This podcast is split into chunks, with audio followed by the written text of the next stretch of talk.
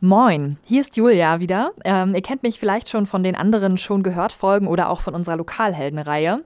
Heute geht es ums Thema Alarm im Darm.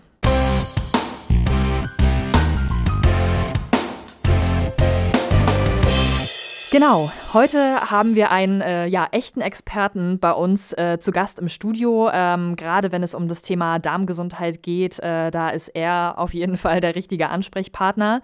Äh, ich begrüße Professor Dr. Georg Lamprecht von der Unimedizin Rostock. Hallo. Ja, guten Morgen. Schön, dass Sie da sind. Vielleicht können Sie sich selber auch äh, in ein paar Worten äh, nochmal vorstellen. Wer sind Sie und was machen Sie genau? Mein Name ist Georg Lamprecht. Ich bin Arzt in der inneren Medizin und habe mich auf äh, Magen-Darm-Probleme spezialisiert, leite die Abteilung für Magen-Darm-Erkrankungen an der Universitätsmedizin Rostock und freue mich sehr, heute mit Ihnen sprechen zu dürfen. Sehr schön. Dann steigen wir auch gleich mal ein ins Thema. Ähm, es ist ja auch dem, dem Laien einigermaßen bekannt, dass äh, der Darm und das Nervensystem irgendwie miteinander verbunden sind. Ähm, da interessiert mich natürlich, welche Rolle spielen eigentlich oder spielt die Psyche äh, gerade im Zusammenhang mit der Darmgesundheit und ähm, welche Auswirkungen haben auch Faktoren wie äh, Stress gerade im Hinblick auf, auf das Wohlergehen äh, unserer Verdauung, unseres äh, Magen-Darm-Systems?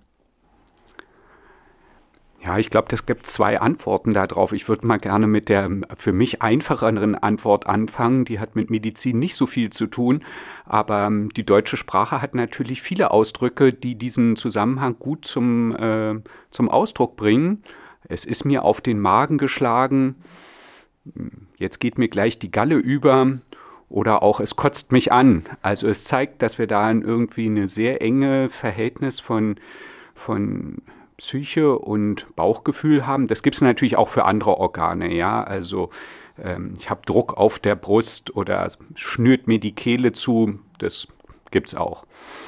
Und ähm, medizinisch hat das wahrscheinlich was damit zu tun, dass wir evolutionär ja vor allen Dingen mit Essen beschäftigt sind und die Idee Nahrungsaufnahme und Verhaltensveränderung äh, in jeder Lebensform von entscheidender Bedeutung ist.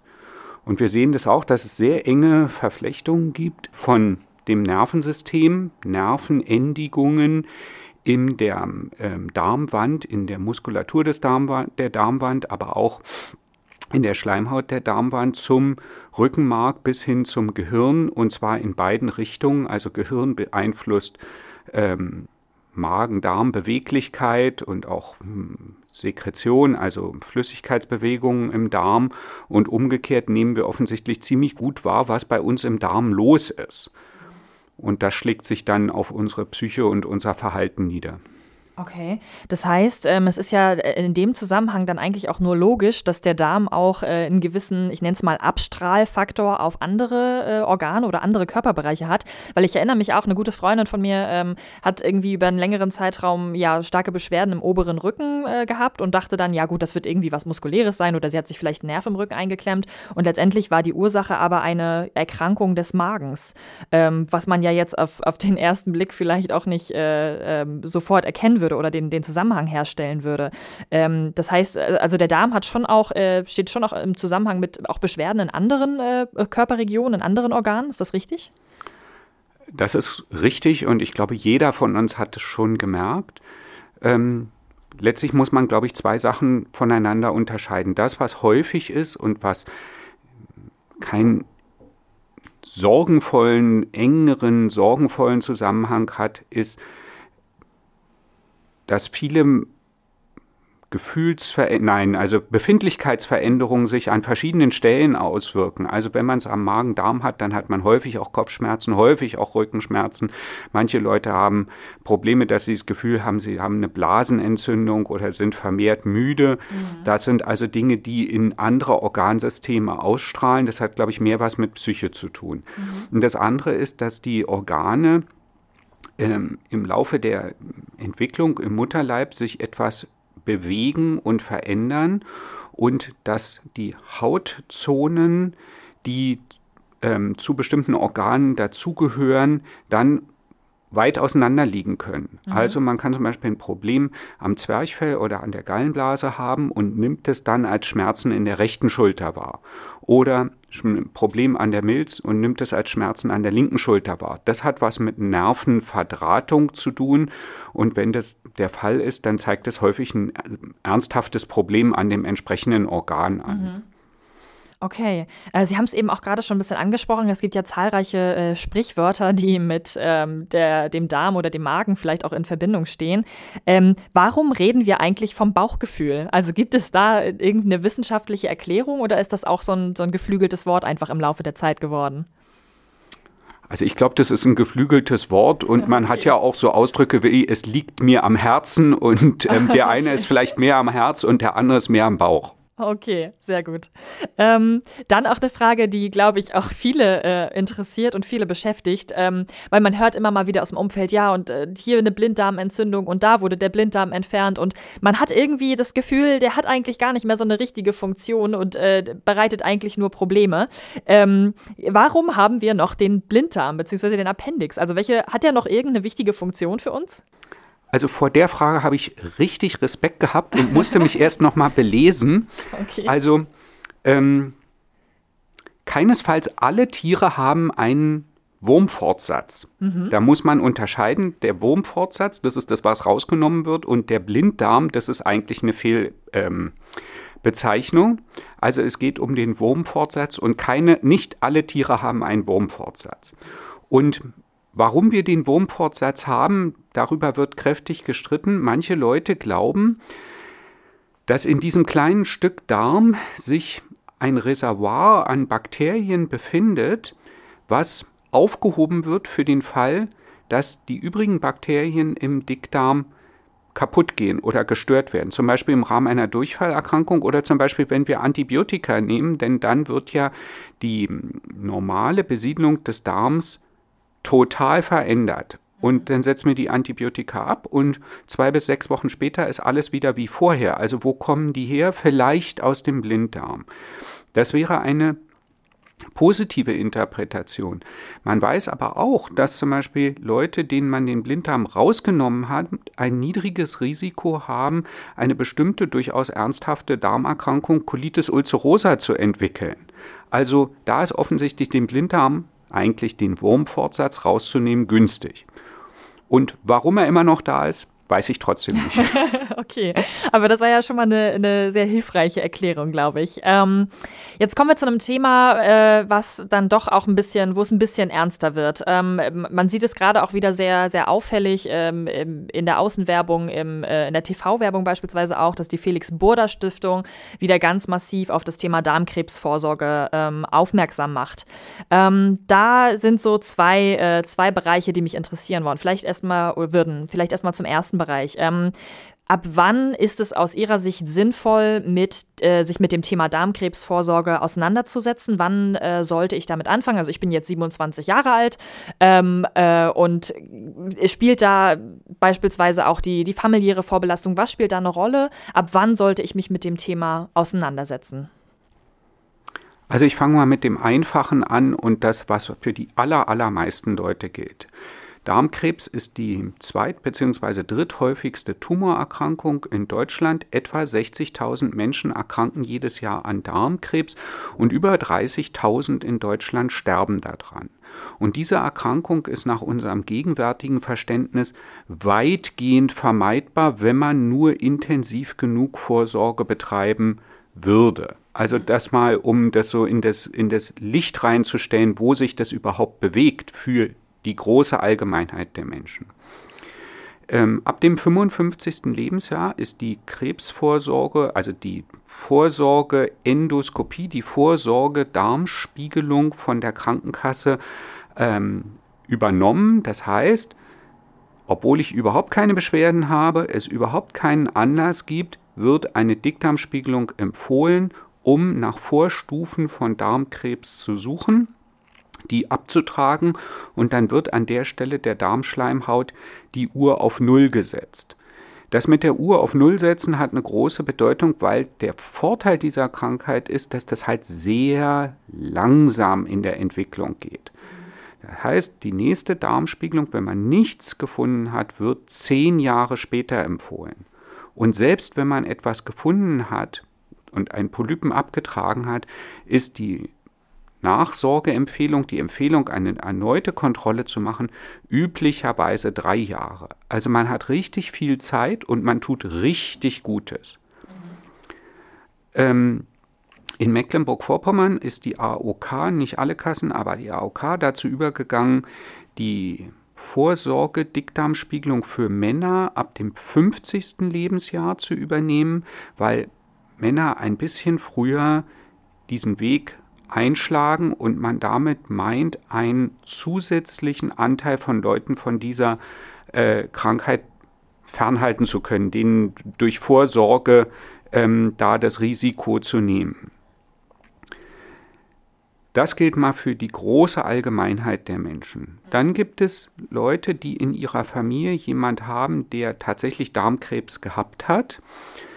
Ähm, das ist nicht so selten. Einer von etwa 16 bis 20 wird Darmkrebs bekommen. Also das ist ein bisschen fassbarer als 60.000 im Jahr. Das sagt einem was über das eigene Risiko, wenn man zur Standardbevölkerung gehört sozusagen.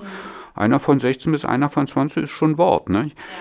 Ja. Ähm, also wenn man so jemand in der Familie hat, dann sind es ja häufig ältere Leute, aber manchmal sind es auch jüngere, dann soll die Vorsorgeuntersuchung zehn Jahre früher beginnen, altersmäßig, als bei demjenigen, der die Darmkrebserkrankung hatte. Also, wenn jemand mit 50 Darmkrebs hatte, dann sollen die Angehörigen ersten Grades mit 40 schon zur Darmkrebsvorsorge gehen. Und dann gibt es seltene Sachen, die vielleicht außerhalb der heutigen Diskussionen liegen, sehr seltene oder vergleichsweise seltene Erkrankungen, die hm, letztlich Erbkrankheiten sind, hm, wo sich die Darmkrebserkrankung in anderer Form und auch viel früher ergibt und wo die Angehörigen dann sehr viel früher ähm, einer Vorsorgeuntersuchung äh, zu geführt werden sollten oder sich einer solchen Vorsorgeuntersuchung stellen sollten, ist Gott sei Dank vergleichsweise selten. Mhm. Also ich kann an der Stelle auch einfach mal ein bisschen aus den Nähkästchen plaudern. Ähm, ich durfte selber auch schon mehrfach zur, zur Darm- und zur Magenspiegelung antreten und kann an der Stelle auch einfach mal sagen, ähm, es gibt wirklich Schlimmeres. Also die Vorbereitung gerade bei einer Darmspiegelung ist natürlich ein bisschen unangenehm, beziehungsweise man muss sich einfach dann ähm, drauf einstellen, aber äh, man kann sich da ja dann auch einen kleinen Rausch verpassen lassen, sodass man von der Untersuchung gar nichts mitbekommt. Und ähm, ich habe da tatsächlich auch schon die, die äh, skurrilsten äh, Geschichten gehört, wie sich dann die Person nach den, nach den Untersuchungen, also die, die Patienten, ähm, verhalten haben. Äh, ich selber habe tatsächlich in der Krankenschwester auch mal eine Liebeserklärung gemacht nach einer Darmspiegelung. Es war auch ein sehr schönes Erlebnis. Ich glaube eher für die Krankenschwester als für mich. Ähm, also gibt es äh, aus, also aus, ihrer, aus ihrem Berufsleben, aus, ihr, aus ihrem Erfahrungsschatz irgendwie auch solche Situationen, ähm, wo sie im Nachhinein dann doch mal schmunzeln mussten, auch wenn es natürlich per se um ein sehr ernstes Thema geht? Also das ist, glaube ich, ein extrem wichtiger Punkt, den Sie ansprechen. Ähm, Sie sagen es sich einen kleinen Rausch verpassen lassen. Wir haben unterschiedliche Medikamente, die sich immer weiterentwickelt haben und mit den zur Zeit zur Verfügung stehenden Medikamenten können wir den allermeisten Patienten vorher garantieren, wenn sie aufwachen, dann werden sie das Gefühl haben, jetzt geht es erst los. Ja. Und auch das mit den skurrilen Geschichten. Sie sagen der Krankenschwester eine Liebeserklärung gemacht. Ich habe auch schon ein paar gehört, also nicht Liebeserklärungen an mich, aber so Bemerkungen, die dann kommen. Ähm, das ist sehr viel seltener geworden durch die Medikamente, die es jetzt gibt. Mhm.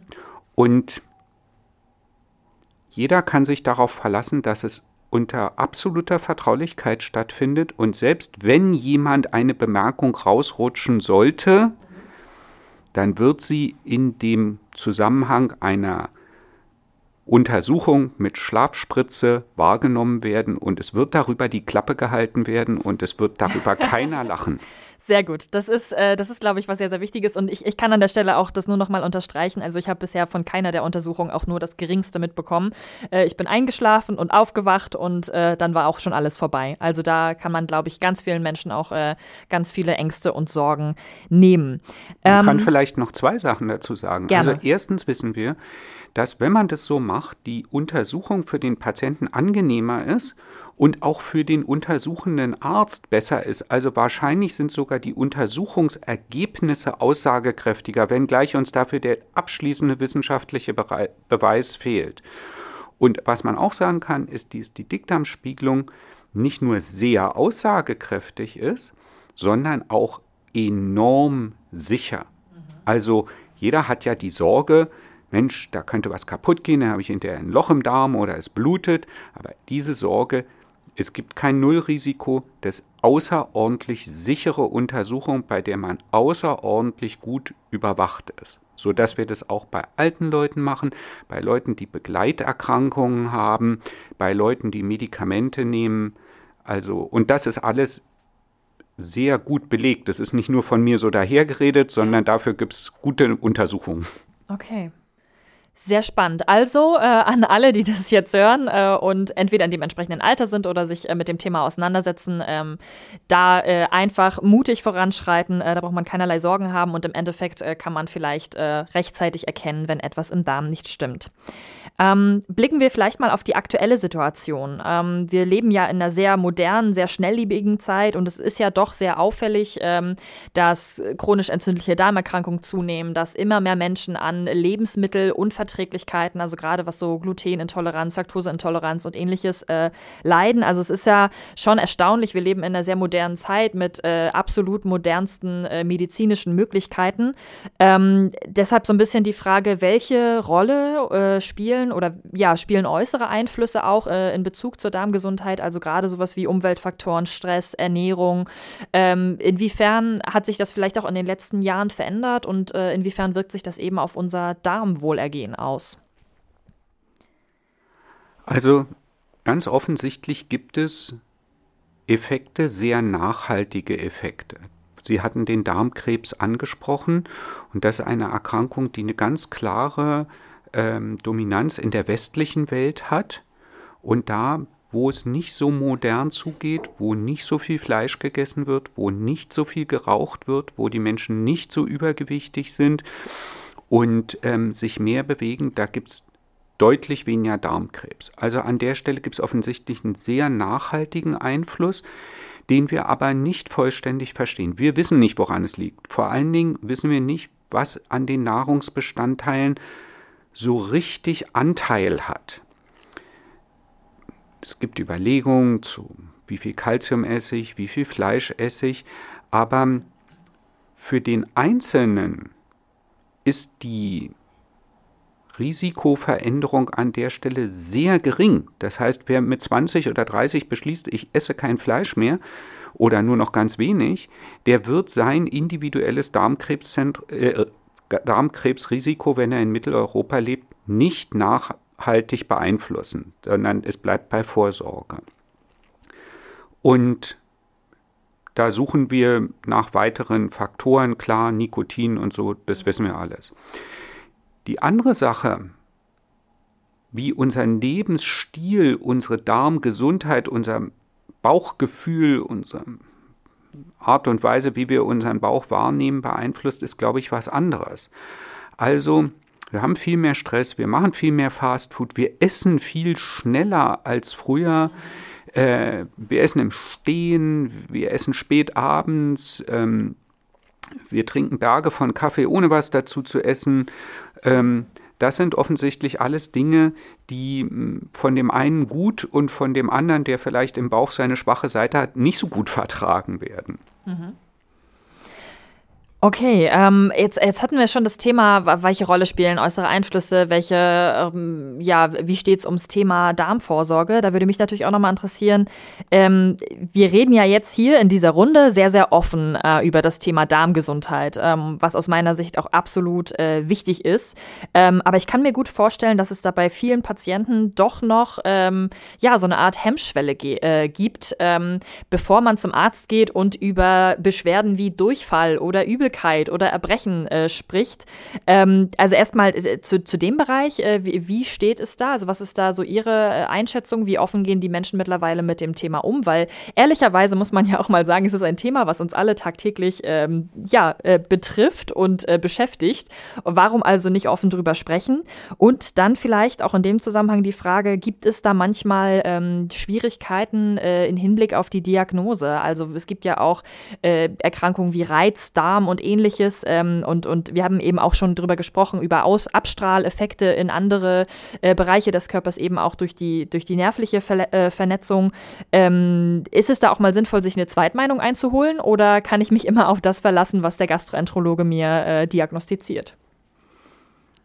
Also ich glaube, Sie haben mir gerade drei Fragen gestellt und das sind die drei schwierigsten, mit denen ich so in meinem tagtäglichen Leben zu tun habe. Okay. Berufsleben. Ja. Also ich fange mal bei dem ersten an und Sie müssen mir dann die Fragen nochmal hinterher liefern, weil ich die natürlich nicht mehr merken kann. Also wie ist es mit der Art und Weise und mit der Offenheit, mit denen wir über solche Dinge sprechen? Ähm, ich würde gern bisschen unterscheiden zwischen dem, wie wir in der Öffentlichkeit oder in unserem privaten Leben darüber sprechen. Ich glaube, das ist die Angelegenheit jedes Einzelnen oder der Gruppe, in der er lebt oder der Familie, in der er lebt. Und nochmal darauf hinweisen, dass im Gespräch zwischen Patient und Arzt oder Patient und Sprechstundenhilfe in einer Praxis oder irgendjemand im professionellen oder halbprofessionellen Gesundheitssystem natürlich ein Rollenverhältnis herrscht. Und dieses Rollenverhältnis gibt uns die Möglichkeit, ungeniert über Dinge zu sprechen, die nicht in die Öffentlichkeit gehören. Mhm. Also wenn ich im Bus sitze auch ich als Arzt, und ich frage meinen Nachbarn, sag mal, wie oft am Tag gehst du in, auf die Toilette und hast du Durchfall? Dann klebt er mir eine und sagt, äh, bei dir tickt es ja wohl nicht mehr richtig. Das kann man in der Öffentlichkeit nicht fragen. Ist bei uns kulturell nicht vorgesehen. Mhm. Wenn ich in eine Arztpraxis gehe oder in vielleicht auch eine Physiotherapiepraxis oder irgendwo, wo das Gesundheitssystem berührt wird, da herrscht ein Rollenverständnis, was es möglich macht, darüber zu sprechen. Und da herrscht auch eine Vertraulichkeit, die ja auch extrem genau geschützt ist, die es ermöglicht, darüber zu sprechen. Naja, vielleicht nicht, wenn man zur Tür reinkommt, sondern es muss ja auch ein Vertrauensverhältnis da sein.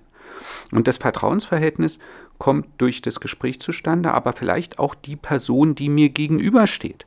Wir wissen natürlich ganz genau, dass es das Gespräch von Frau zu Frau vielleicht am Eingang in die Praxis nochmal einen anderen Charakter hat als das Gespräch von Patientin zu Arzt im Arztzimmer. Und das gleiche gilt umgekehrt. Und diese Dinge die sind uns als Ärzten natürlich bewusst, aber ich glaube, jeder Patient und jede Patientin sollte sich auch verlassen können und vielleicht auch innerlich ein bisschen darauf vorbereiten, wenn man irgendwo hingeht, dass man da in einer anderen Rolle ist und diese Rolle eben einem eine andere Offenheit gestattet. Mhm. Das war die erste Frage. Genau, die zweite der zweite Frage, Bereich war im Hinblick auf die, auf die Diagnose. Äh, also auch mhm. gerade was so äh, Quervernetzung anbelangt in Richtung Reizdarm und Co. Und äh, wie sinnvoll ist es, sich eine Zweitmeinung einzuholen? Also Reizdarm ist die häufigste Begegnung zwischen Arzt und Patient bei, im Bereich vom Bauch bei Allgemeinmedizinern, Internisten und äh, spezialisierten Magen-Darm-Internisten. Und vor 30, 40 Jahren haben wir in den Büchern gesagt, in den Lehrbüchern, das ist eine Ausschlussdiagnose. Du musst erst alles andere abklären, dass kein Magengeschwür, kein Zwölffingerdarmgeschwür, kein Dickdarmkrebs und was alles geben mag, ausgeschlossen ist und dann kann man die Diagnose Reizdarm stellen. Inzwischen wissen wir aber, dass wir durch eine Reihe von Fragen und sehr wenigen Untersuchungen die Diagnose Reizdarm mit extrem guter Belastbarkeit stellen können und damit dem Patienten belastende Untersuchungen Unsicherheit und wir könnten ja noch was Entlegeneres ausschließen, ersparen können. Und das gilt für die aller, allermeisten. Und die aller, aller, allermeisten brauchen auch keine Zweitmeinung im Bereich Reizdarm. Okay sehr beruhigend an der Stelle, dass, äh, dass einem da jetzt nicht äh, 20, 30 Untersuchungen äh, auf dem Plan stehen, wenn man äh, eine Diagnose haben möchte. Ähm, dann äh, aus ganz persönlicher Sicht interessiert mich auch noch eine Frage in Hinblick auf Unterschiede der im Bereich der Kinder- und Jugend, ich nenne es jetzt mal Therapie und dem Erwachsenenbereich. Ähm, äh, ich kann das aus eigener Erfahrung so ein bisschen sagen, dass es natürlich in der, im Kinder- und Jugendbereich ähm, spielen natürlich auch andere Faktoren äh, bei der Untersuchung eine Rolle, auch sowas wie Größe, Gewicht, ähm, alles, was so im Zusammenhang mit dem, mit der Entwicklung äh, in Zusammenhang steht. Ähm, welche Herausforderungen sehen Sie da, äh, wenn Sie ein Kind vor sich sitzen haben oder wenn Sie einen, äh, eine erwachsene Person vor sich haben? Ähm, braucht es da unterschiedliches Feingefühl? Ähm, ja, welche Herausforderungen gibt es da vielleicht? Oder auch im Übergang dann, ne? Also wenn das, das Kind dann 18 wird und ja offiziell eigentlich als erwachsen gilt. Ähm, genau, wie sieht das aus? Also ich bin kein Kinderarzt mhm. und insofern sehe ich die Kinder nicht. Aber diese Übergangsphase, die heißt Transition. Und das ist in den letzten 15, 20 Jahren sehr, hat sehr viel mehr Aufmerksamkeit bekommen, weil es natürlich bestimmte Erkrankungen gibt, die im Kindesalter losgehen und die dann ins Erwachsenenalter weitergehen und es auch Erkrankungen gibt, die früher häufig lange, lange Zeit bei den Kinderärzten geblieben sind und von denen wir heute sagen können, das hat einen günstigeren Verlauf und diese Patienten erreichen das Erwachsenenalter, was sie vielleicht früher nicht erreicht haben. Also ganz traurige und schlimme Situation, die sich enorm verbessert hat. Und da müssen wir als Erwachsenenmediziner Nachhilfe bekommen. Mhm. Und wir kriegen auch Nachhilfe, da gibt es besondere Schulungsprogramme, wie mit so Transition umzugehen ist. Weil die Kinderärzte sehen immer die Familie als Gegenüber und sehen die Entscheidungsfindung in der Regel nicht beim Patienten, nämlich dem kranken Kind, sondern die Entscheidungsfindung bei den Eltern natürlich mit zunehmendem Einfluss und zunehmendem Bedeutung, was das Kind selber sagt. Mhm. Wir Erwachsenenmediziner sehen den einzelnen Patienten und haben ja gesetzliche Vorgaben, in welchem Maße wir überhaupt das Außenrum an Personen berücksichtigen können. Also wenn der Mann der Patient ist, dann muss er ja vorher fragen, ob die Ehefrau überhaupt mit ins Zimmer reinkommt oder ob die da was zu sagen hat oder nicht. Das ist gesetzlich so vorgeschrieben. Also müssen wir lernen, dass wenn dann so eine Familie mit dem kranken Jugendlichen oder chronisch erkrankten Jugendlichen kommt, dass wir mal mit der ganzen Familie reden und dass dann häufig der Ansatz, den individuellen Patienten, nämlich das Kind oder den Jugendlichen zu fragen, nicht weiterhilft. Das ist eine ganz andere Rolle. Und dazu kommt, dass natürlich Erwachsenwerden, Pubertät, Schulende, Beruf suchen, neue Partnerschaft, Familie hinter sich lassen, auch eine andere Phase im Leben des heranwachsenden jungen Menschen ist, wo der vielleicht null Bock hat, mit irgendeinem Arzt zu reden über eine Krankheit, die er schon die letzten zehn Jahre gehabt hat und die ihn hoffentlich möglichst wenig beeinträchtigt hat. Und das ist auch eine Herausforderung. Mhm.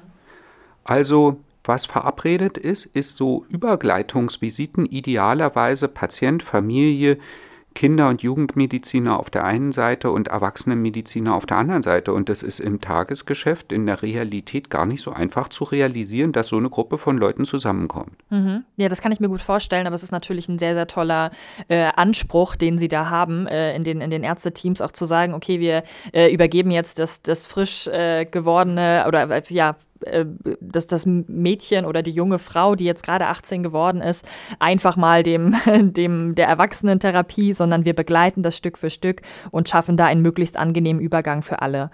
Ähm, jetzt zum Abschluss, wir sind schon bei der letzten Frage. Ähm, vielleicht so als kleinen positiven äh, Ausblick auch. Gibt es, äh, haben Sie Tipps, äh, wie ich jetzt meinen Darm auch nachhaltig gesund halten kann? Also es gibt ja tausend verschiedene Diäten und Ernährungsformen und Varianten. Gibt es da aber etwas so, so, äh, so Kern, äh, Kernfaktoren, wo Sie sagen, wenn, wenn ich das beachte, dann äh, habe ich gute Chancen, dass mein Darm lange gesund bleiben wird? Also, wenn Sie mich nach wissenschaftlicher Erkenntnis fragen, dann bin ich ziemlich ratlos. Ähm, ich glaube, so der normale Menschenverstand hilft einem weiter und interessanterweise Regeln, die uns die Großmütter beigebracht haben. Also iss mal ein bisschen langsamer, Junge. Und iss mal nicht so spät, wenn du ins Bett gehst, sondern ein bisschen früher. Oder beweg dich genug, ein bisschen weniger Alkohol ist für viele gut. Vielleicht nicht so viel essen, vor allen Dingen, wenn man älter ist. Also die Japaner, die haben eine Kultur, die sagt, wenn man älter als 50 ist, dann soll man aufhören zu essen, wenn man zwei Drittel satt ist und sich nicht nicht nochmal einen Nachschlag nehmen. Und die glauben, dass das einen hohen Einfluss auf ihre Langlebigkeit hat. Und ansonsten vor allen Dingen das essen, was einem bekommt und nicht darauf setzen, was einem erzählt wird. Also, wenn man sagt, nach dem Obstsalat kriege ich Bauchschmerzen und Durchfall, dann muss man keinen Obstsalat essen. Mhm. Und es ist auch niemand gezwungen, Vollkornbrot zu essen, wenn ihm Vollkornbrot nicht bekommt. Selbst wenn für uns alle zusammen 80 Millionen Vollkornbrot besser ist als Weißbrot, vielleicht, vielleicht, dann muss der Einzelne kein Vollkornbrot essen. Wenn er sagt, Vollkornbrot bekommt mir nicht, dann isst er halt Graubrot oder Weißbrot. Ich würde vor allen Dingen das essen, was einem bekommt. Und dann wissen wir, das wissen wir übrigens ziemlich genau, dass die relativ sattmachenden äh, Snacks zwischendurch, die befördern Übergewichtigkeit ziemlich stark. Also die Zuckergussschnecke nachmittags beim Bäcker um halb vier, die könnte ein wesentlicher Faktor für Übergewichtigkeit sein. Mhm. Also an alle, die jetzt gerade beim Bäcker stehen und äh, Nein, nein, nein, es ist morgens, ja, also das ist ganz was anderes. Genau. Viele haben noch gar nicht gefrühstückt. genau. Ähm, ja, das war, glaube ich, ein, ein, schöner, ein schönes äh, Schlusswort. Also nochmal ganz, ganz äh, vielen Dank, dass Sie sich die Zeit genommen haben, äh, Professor Lamprecht, hier zu uns ins Studio zu kommen und mit uns wirklich äh, mal ganz offen über ja ein sehr stiefmütterlich behandeltes Thema äh, zu sprechen. Also vielen Dank. Und ähm, genau, für alle, äh, die, denen das jetzt noch nicht gen genügt, äh, äh, schaut gerne mal vorbei. Wir haben ja jetzt gerade unsere Themenwoche einfach gesund. Schaut auf der Themenseite vorbei, auf unseren Social Media Kanälen der Ostsee-Zeitung äh, und äh, auch von OZ Tipps. Da findet ihr ganz, ganz viele tolle Informationen, äh, Livestreams, ähm, wo ihr mit einem Sternekoch gemeinsam kochen könnt, Yoga-Einheiten, Fitness-Einheiten. Also von A bis Z ist, glaube ich, für jeden was dabei. Und hört gerne auch in Teil 2 zum Thema alles, Alarm im Darm rein.